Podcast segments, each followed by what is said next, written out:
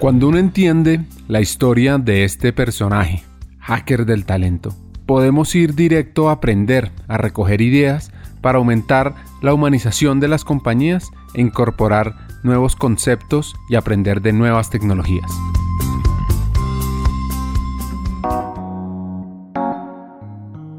La historia de Alicia nos dejó varios hacks en el lado A, sobre la importancia de uno crearse sus oportunidades para evolucionar, sobre encontrar su propósito e irlo trabajando a lo largo de la vida, sobre leer el contexto y sobre la temporalidad entre que tomo una decisión y paso a la acción. Hoy, ¿cuáles son sus retos? Yo mis retos es, eh, pues bueno, seguir creciendo, seguir aprendiendo. Creo que estamos en un momento además muy necesario de, pues bueno, continuo, de reciclaje continuo. Eh, tenemos un reto muy importante eh, por delante, que bueno, que ha venido acelerado, muy acelerado por la pandemia, que es todo lo que tiene que ver con la transformación. Estamos solamente empezando a, transformarnos y la tecnología va a traer una revolución y ya está trayendo, ¿no? Una revolución en, el cambio de de, los trabajos, eh, van a aparecer nuevos roles eh, que algunos más o menos intuimos y otros todavía no, no sabemos cuáles son. Y, para mí los retos son a, nivel individual y personal seguir aprendiendo. Como he comentado, es algo que me ha acompañado siempre y que no, y que no, me, va, no me va a dejar nunca y, siempre eh, creo que es muy interesante seguir, seguir aprendiendo y investigando. Y un poco en la, en la función que ya, que ya realizo, porque finalmente, pues bueno, gracias a todo esto, al final, pues bueno, conseguí primero empezar a, liderar eh, personas con equipos más pequeñitos, pero luego ya eh, más adelante eh, pues fui, fui creciendo también como, como líder y ahora lidero pues bueno, la función de talento, aprendizaje y desarrollo en el, en el equipo de recursos humanos de Vodafone y, la verdad que estoy muy orgullosa de, de, hacerlo porque, porque ese, era mi, ese era mi propósito y mi objetivo cuando, cuando empecé un poco a pensar en dónde, en dónde quería estar. Entonces mi, mi reto desde esta función es precisamente eh, ayudar a todos los empleados, en este caso de Vodafone, a, que entiendan la relevancia y la importancia del aprendizaje continuo, que esa va a ser la clave y la herramienta que les permita ser profesionales longevos y felices eh, y, que, y, generar eh, pues los recursos y los programas para que eh, se puedan ir actualizando de manera progresiva y que pues bueno, sean capaces de, ocupar estos roles del futuro que van a ir viniendo pues para todas las organizaciones. Nosotros somos una empresa muy tecnológica, no todas las empresas tienen la misma, el mismo foco en tecnología que podemos tener nosotros, pero de alguna u otra manera al final acabarán teniendo un gran peso eh, tecnológico eh, en, todas las, eh, en todas las empresas, ya sean más grandes o más pequeñas. Entonces, pues bueno, es un gran reto, es un gran, es un gran challenge el, hecho de reciclarnos y, de, tener esto siempre en, en, mente, de cambiar nuestro mindset de aprendizaje y que ya con la carrera o con los estudios que cursamos en nuestra juventud, eh, para nada vamos a vivir el resto de la vida. Y que hemos pasado de, pues bueno, de que la, etapa pues, universitaria pues, fue una etapa en la vida, ¿no? donde, donde se estudiaba, a que el aprendizaje sea una constante vital. Entonces, esto, que es un cambio de paradigma importante, que, es necesario eh, cambiar el, mindset, es mi, objetivo fundamental, el, ayudar a los empleados a que, a que hagan este cambio, ¿no? a que hagan este cambio y a que, a que estén preparados para hacer este, esta transformación. El mindset, la mentalidad de aprendizaje es un concepto que la pandemia ha ayudado en que está en nosotros ser los líderes de nuestro aprendizaje. Y a su vez, las empresas nos pueden dar una guía sobre cómo acelerar, qué rutas establecer. Ahora, no es tan fácil y tan simple como se pone. Sí, no, es nada sencillo, efectivamente. Eh, y, esto es un camino eh, que a nivel equipo, pues no, yo te diré que es un recorrido desde hace por lo menos cuatro años cuando empezamos a pensar que internamente nosotros debíamos iniciar este camino antes para estar preparados para, eh, pues para esto que está ocurriendo ahora. ¿no? Eh, en general, nosotros cuando nos ocurrió la pandemia, pues hace ya un año, ¿quién, lo iba a decir? nosotros aquí en, España, en, marzo del año pasado, justo empezamos el, confinamiento, eh, entonces hace un año que ya estamos en esta situación, sí que es cierto que tuvimos que acelerar muchos de los, de los programas que teníamos internamente transformarlos a 100% digital, etcétera, ¿no? Pero ya habíamos hecho mucho camino porque hace, como os digo, cuatro, cuatro años aproximadamente, empezamos ese viaje de transformación interno en el equipo. Nosotros, digamos, entregábamos todos nuestros programas de aprendizaje en un formato más tradicional, en el formato presencial, de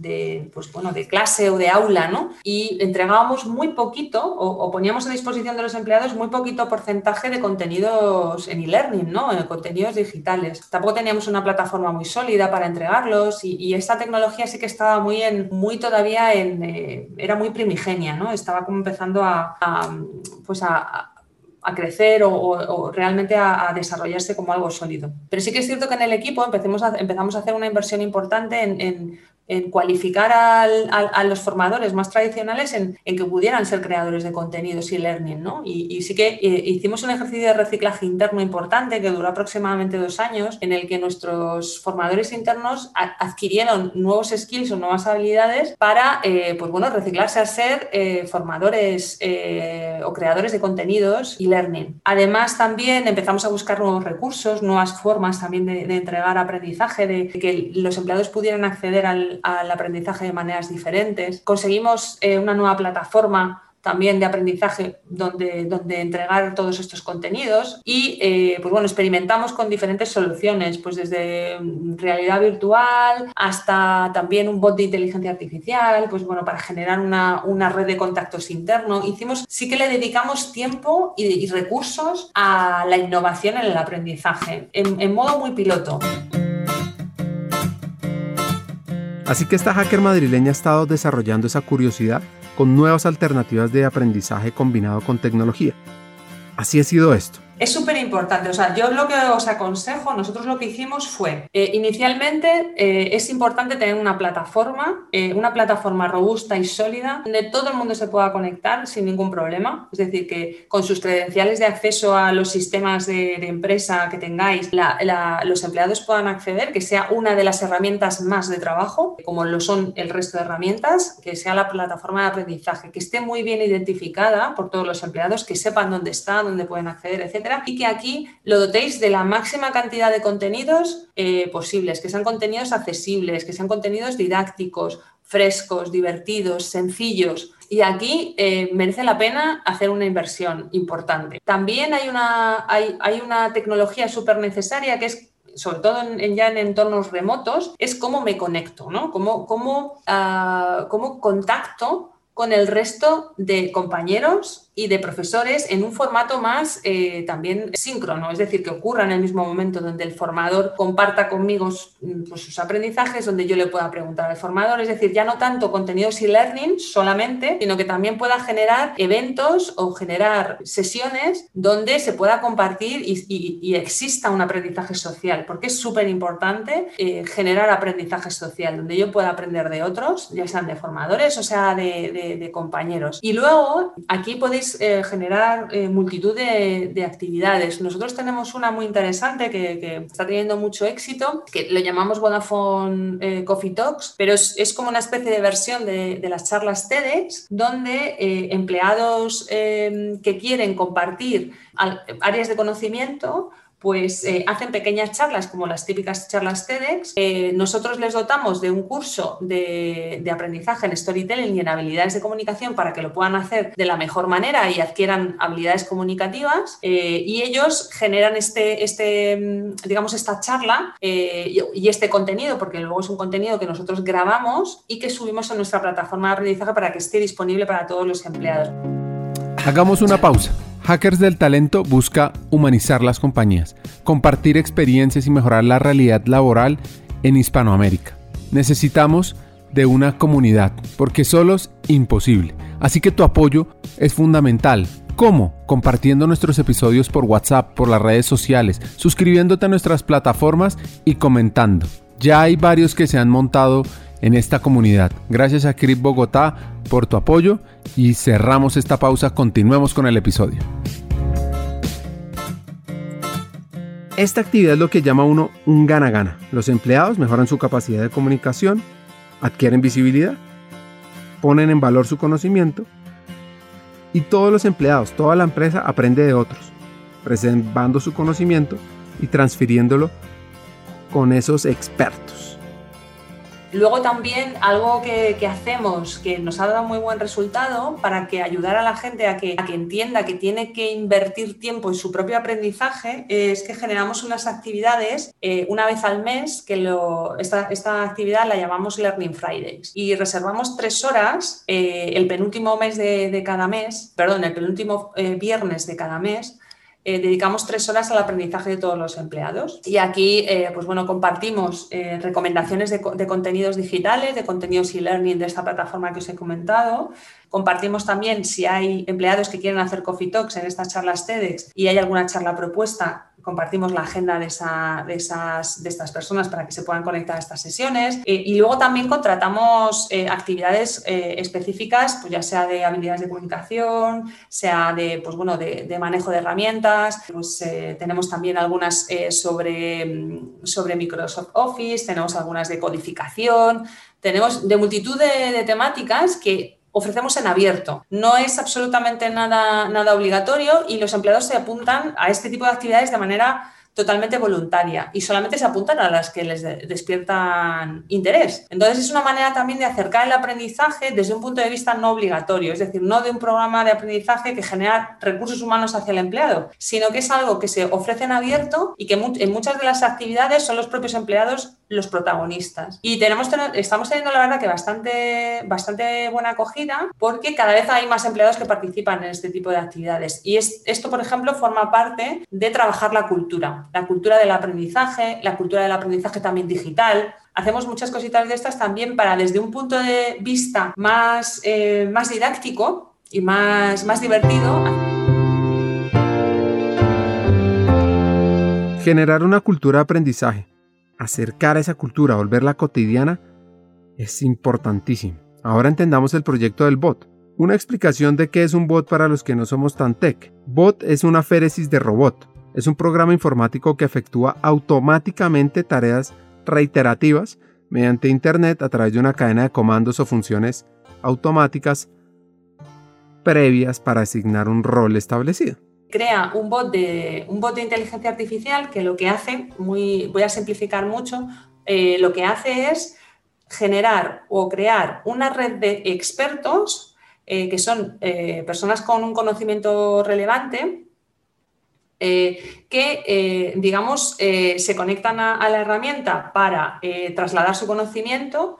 El bot lo que hace es que a la vez conecta a personas que tienen preguntas, que tienen, que tienen dudas sobre esas temáticas y conecta a personas que tienen dudas con esos expertos, con lo que se genera como ese entramado o esa red de inteligencia colectiva porque lo que hace es compartir conocimiento. Digamos que el bot no sustituye al, humano, eh, sino lo que hace es que le pone en contacto y pone en contacto a la persona experta que tiene el conocimiento con la persona que tiene la duda.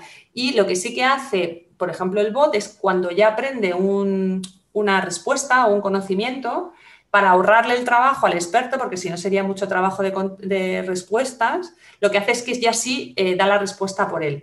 Pero siempre pone en contacto, tanto al, empleado que tiene las, preguntas con, los expertos que tienen las respuestas. Por ejemplo, por este proyecto nos dieron un premio a la innovación en, recursos humanos, el, periódico Expansión eh, de España, que es un periódico de negocios, pues tiene estos premios anuales. Pues hace dos años nos dio, nos dio el, primer premio eh, a la innovación en recursos humanos por este, por este proyecto, que la verdad que eh, es algo muy innovador y es una forma de plantear el aprendizaje y cómo el conocimiento es, es algo además tan importante para una organización que, que fluya y que, y que, se ponga en contacto y cómo también el aprendizaje social y cómo aprender de otros es tan relevante. ¿no?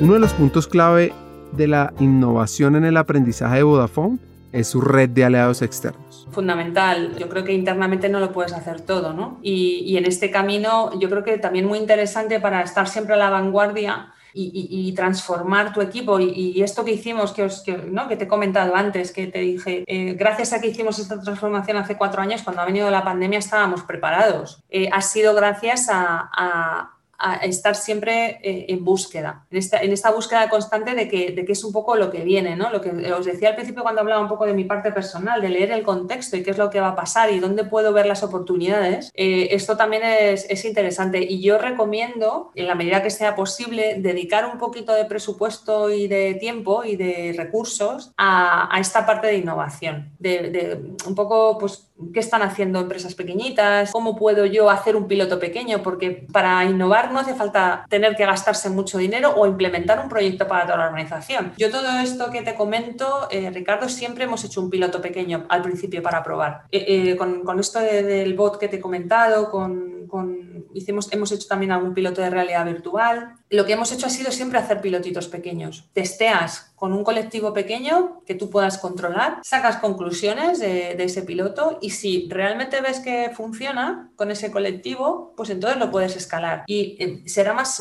mucho más fácil de, que te den el presupuesto para poder hacer algo así cuando ya haya una base sólida de éxito, porque has tenido un, piloto exitoso con personas y con personas además de la organización. Entonces, este, este formato también de proyectos, eh, de, estar siempre mirando la innovación, de probar cosas nuevas, de consultar con startups y con nuevas empresas qué están haciendo y, y por qué no hacer pilotos pequeños y explorar cómo se podría hacer eso eh, para toda la organización con ya una base, eh, es algo súper interesante y que a nosotros nos ha dado buenas, buenos resultados porque nos ha, nos ha, pasado que ha habido cosas que han funcionado, como este, este proyecto que os comentaba, que os comentaba de inteligencia artificial con esta startup pequeñita española, salió muy bien.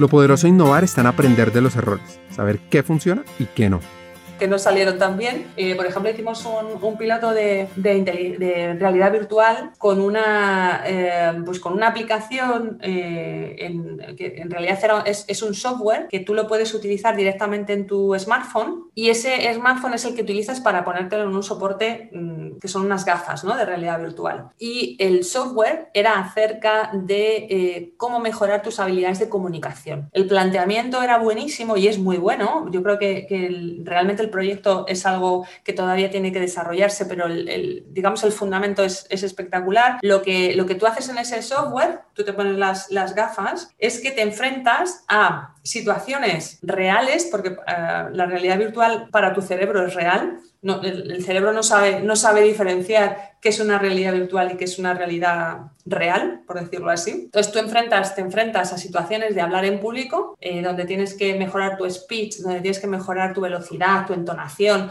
donde las palabras que utilizas, etcétera, a través de una serie de actividades que te marca el software de realidad virtual y tú vis visualmente pues te enfrentas a diferentes, a diferentes públicos. Al principio empiezas en salas muy pequeñitas donde hay a lo mejor ocho, ocho personas, pero al final del todo acabas, acabas exponiéndote a auditorios, imagínate, de, de, de 500 personas, ¿no? Entonces, el software poco a poco te va enseñando cómo eh, desarrollar un, un, speech, es decir, lo que, lo que se supone que, tú aprendes en un, en un curso de comunicación, ¿no? de habilidades de comunicación y cómo mejorar como speaker. Tú esto tradicionalmente asistías a una clase, tienes un formador, un profesor que te, que te explica eh, cuáles son las competencias que tienes que mejorar, eh, pues bueno, te, te, podía grabar en vídeo y tú te veías a ti mismo, etcétera. Pero esto directamente se sustituye por un software donde tú te enfrentas para tu cerebro a, un, a una situación real, que es directamente pues ir a, a, a un auditorio,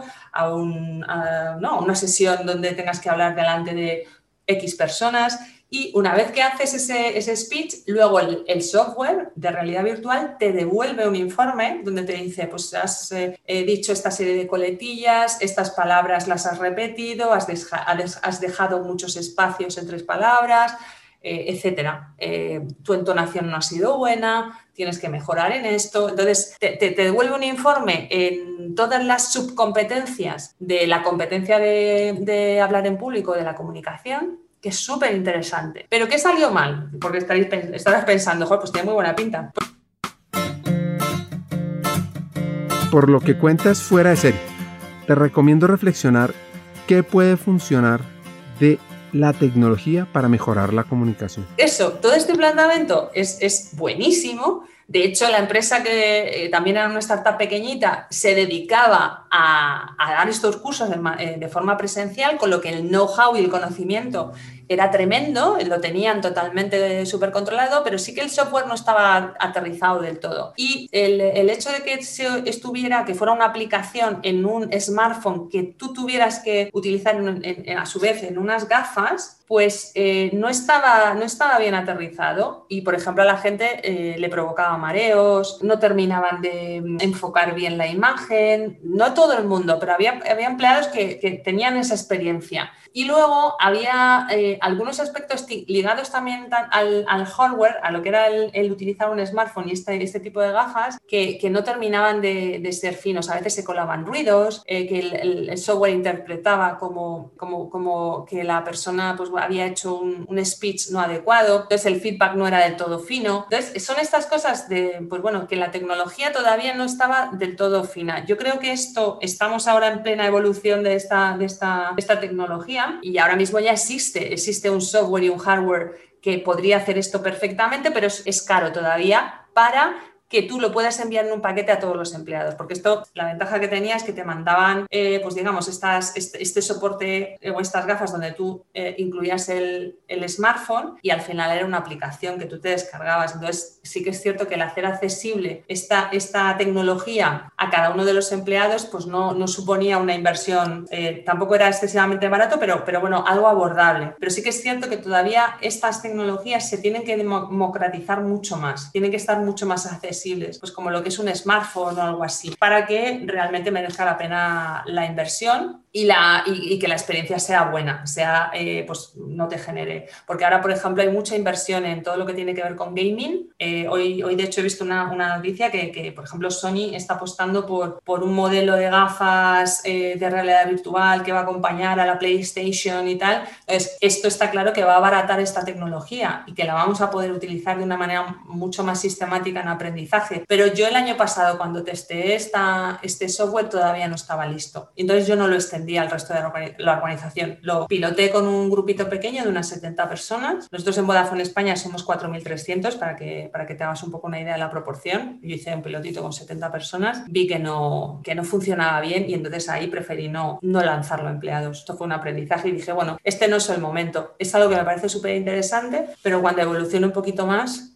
la tecnología. Ahora con el despliegue del, 5G también nos, evitaremos bastante, bastante latencia y mejoraremos mucho en esto. Y entonces yo creo que a partir de ahora empezará a ser un buen momento para invertir en este tipo de tecnología.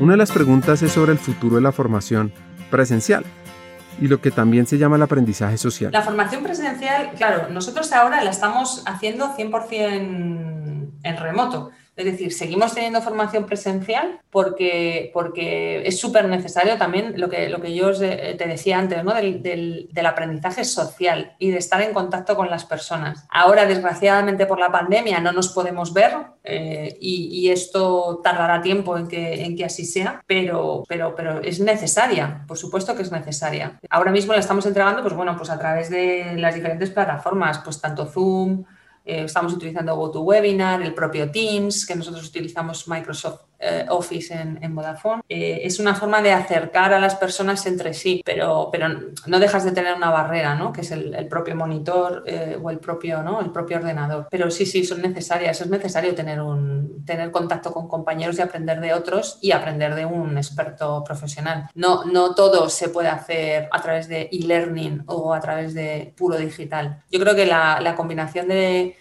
de, ambas, de, de ambos formatos es algo interesante. Lo que sí que es cierto es que antes era fundamentalmente presencial y muy poquito en digital y ahora la mayoría va a ser digital y, y para temas muy específicos se va a recurrir a, pues, al presencial. ¿no? Temas ya de, pues, incluso de que tenga mucha complejidad o que culturalmente haya que mover mucho comportamiento. Eso mm, es mucho más, te aseguras un, un éxito mayor si lo haces en presencial. Modelos híbridos con componentes digitales muy importantes cada vez más, pero con un componente también presencial de persona y de contacto, no solamente con un profesor, sino entre los alumnos, que es súper eh, importante. Un consejo para ser líder del aprendizaje. Yo diría que es súper importante la motivación que uno tenga y, uno de los, de, de los consejos que, que importantes que, que, me dieron, a ver, pienso así inicialmente en, dos, ¿vale? Uno de ellos tiene que ver con, con, esta motivación de si tú quieres conseguir algo puedes, que digamos esta, esta motivación es un superpoder y que, y que no te pongas límites, ¿no? Que no te pongas límites, que ya bastantes límites, ¿no? Eh, pues bueno, nos ponemos diariamente, ¿no? Entonces, que no seamos nuestro, nuestro peor enemigo, es decir, que no veamos el límite antes, sino que busquemos esa, eso que queremos, que queremos hacer y que pensemos que si queremos podemos, ¿no? Que la motivación nos va a llevar a, ir derribando esas barreras que nos vayan a ir surgiendo eh, en este progreso, en este desarrollo, ¿no? Eh, de carrera.